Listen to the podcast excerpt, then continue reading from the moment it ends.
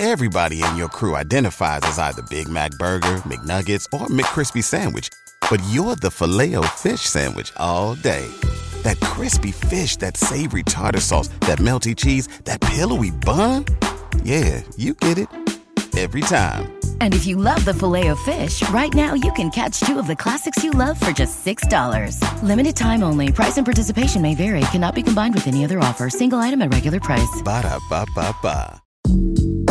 阅读、科技、旅行，生活可以很大。对话设计、学习，思考不嫌太多。这里是 iTunes 获奖播客《狗熊有话说》，一听就停不下来的哦。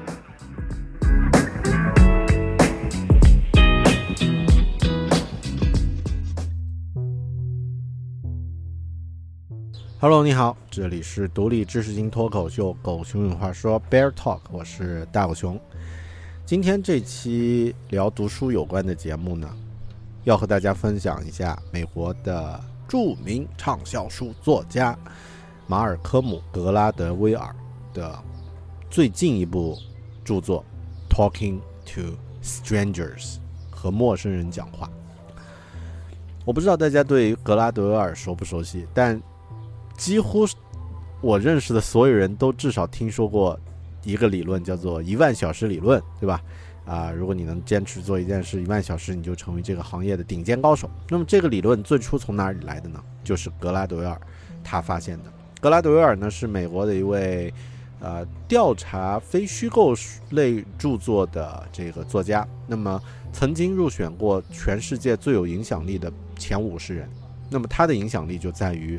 他能够去找到一个选题，然后去深入挖掘，然后呢写一本书，最终呢成为现象级的这个著作。比如刚刚说那个一万小时，就来自于他的《异类》这本小说，这本这个著作。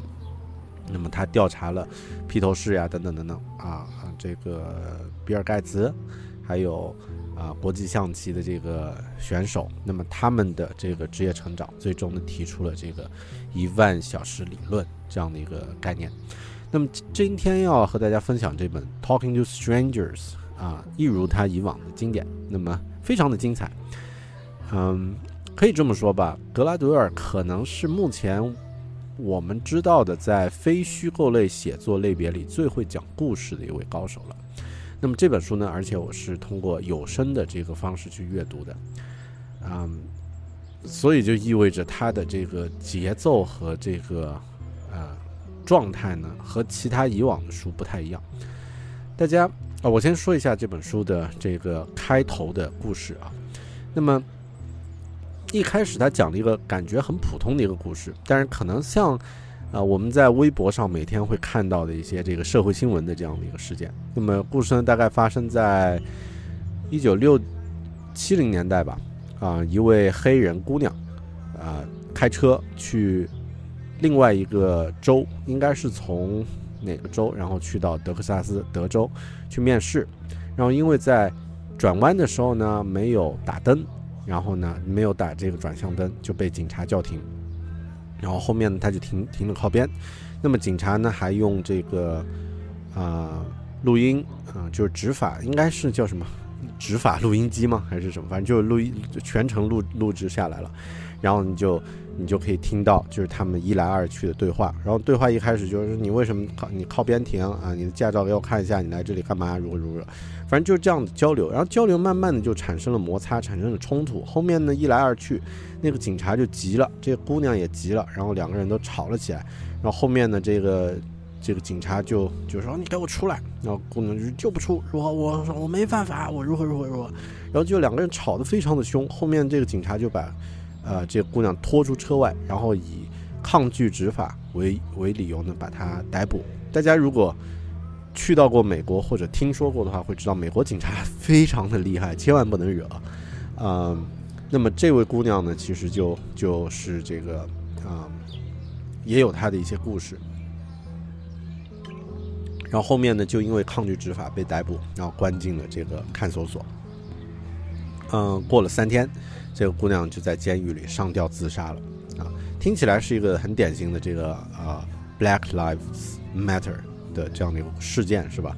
啊，听起来很社会新闻，嗯，但是啊，格拉德威尔的特点就在于他会先讲一个平平无奇，就像我们描写古天乐的相貌一样平平无奇啊。比如像以往他的那本书里讲大卫和歌利亚啊，大卫怎么去把这个歌利亚干掉的这样的一个听大家已经很熟悉的故事。然后提后面呢，他描写完了以后会提一堆问题，说哎为什么会这样的？怎么会这样呢？大卫为什么能干掉歌利亚呢？他的身高才那么高，那个身高那么高，为什么他可以干得掉？如何如何如何？然后你就会觉得，哎，这事儿没那么简单呀。接着呢，他又通过各种分析、引证，还有这个资料的查询，最后呢，得出一个，我靠，原来是这样。但是你发现又完全讲得通的这样的一个结论。比如大家如果有收听我之前讲那个异类那本书的话，会知道，哎，最后得出了歌利亚。就是被大卫打败的这个巨人是肢端肥大症，那么啊，他之所以长得那么大那么壮，其实是因为他患了这个肢端肥大症啊，就是所俗称的巨人症。那么啊，他的脑部神经啊等等这些可能也比较脆弱，然后呢，这个肢体也不是那么太灵活。而大卫他使用的这个弹弓，就是这个投射器呢，如果是在这个经过训练的状态下，是可以就是呃。具备非常强的这个杀伤力的，那么，呃，做了这样的一个描述啊，最后你会发现哇，原来是这样，OK。那么这本书也是一样的，刚刚我说的那个故事，这个一个黑人姑娘被美国警察这个好像是过度执法，然后这个给给逼死了，听起来是非常的啊无良警察这个虐待黑人的这样的一个状态，但后面呢，啊。格拉德维尔他的特点在于，他调查了这个事件背后，比如说这个姑娘为什么她要去到这里，他是去到一个陌生的州去应聘工作，然后之前他被开除了，如何如何如何，就是他为什么会对警察那么生气呢？就在于他正准备去接受一个新生活的时候，突然被一个警察来否定他的一个只是一个转弯，让过去所有的种种不公、种种的这个。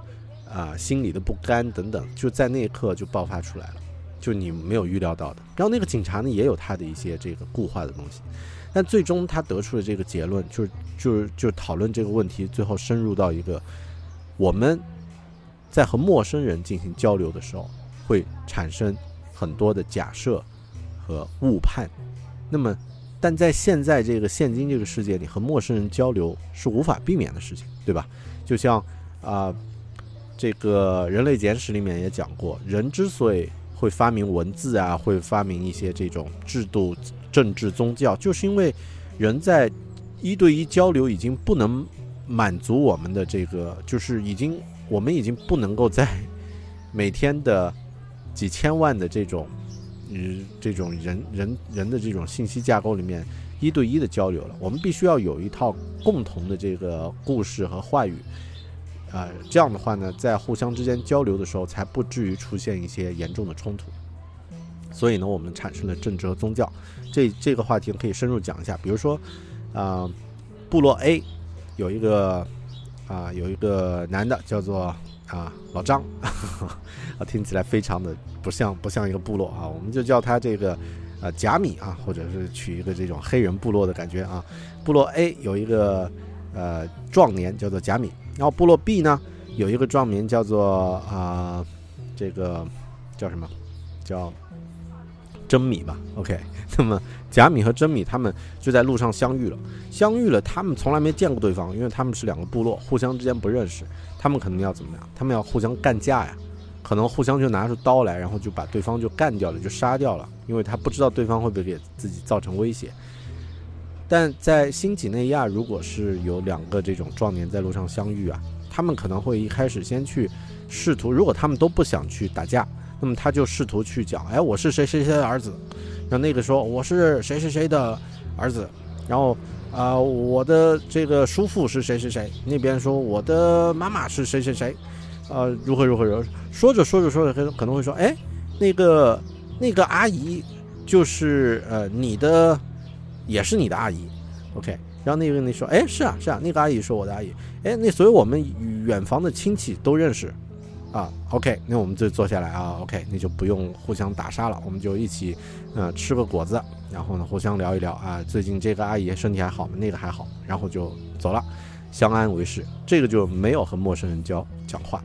但在现在这个时代是不可能的，对吧？你每天接触的很有可能收快递的啊是陌生人，啊应聘的是陌生人，啊滴滴打车打到的这个出租车是陌生人。那么如何和陌生人进行交流？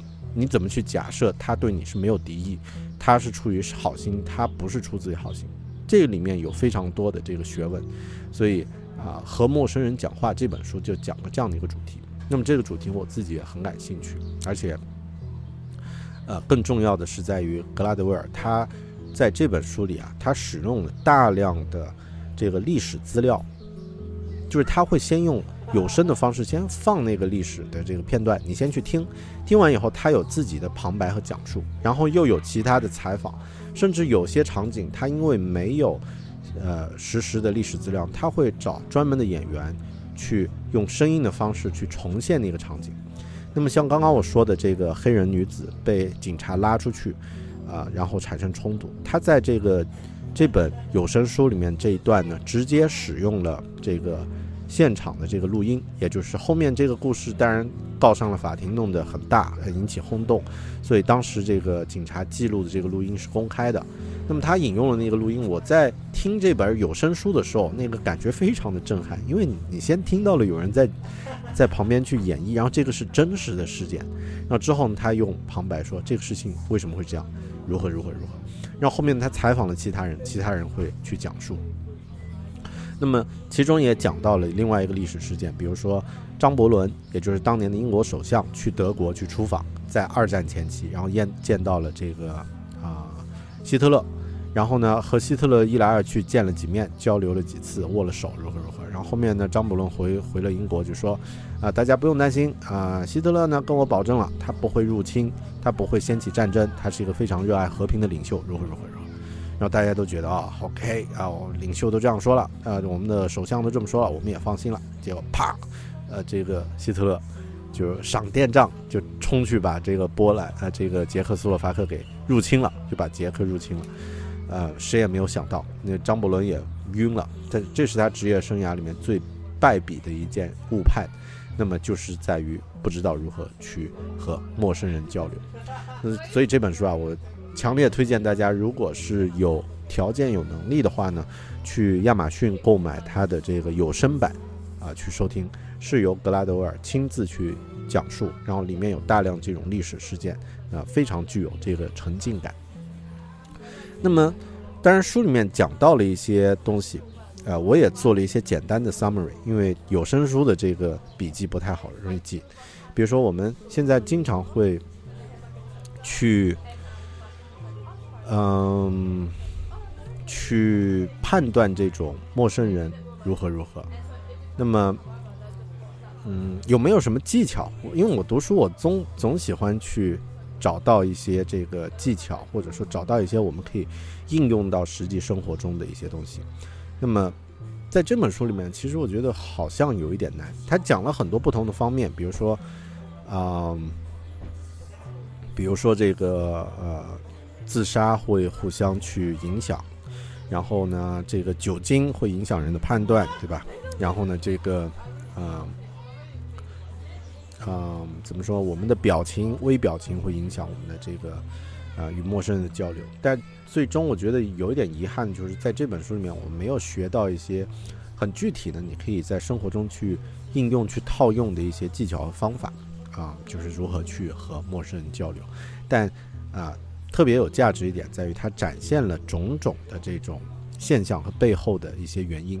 那么在讲这些故事的时候，你能够有更多的啊，对于这个事件有更多的一些认识，或者说对于如何与陌生人进行交流会有更多的认识。所以今天推荐的就是这本书《和陌生人说话》（Talking to Strangers） by 啊 Malcolm Gladwell。马尔科姆·格拉德威尔，希望你喜欢今天的这期节目啊！我们下本书里再见，拜拜。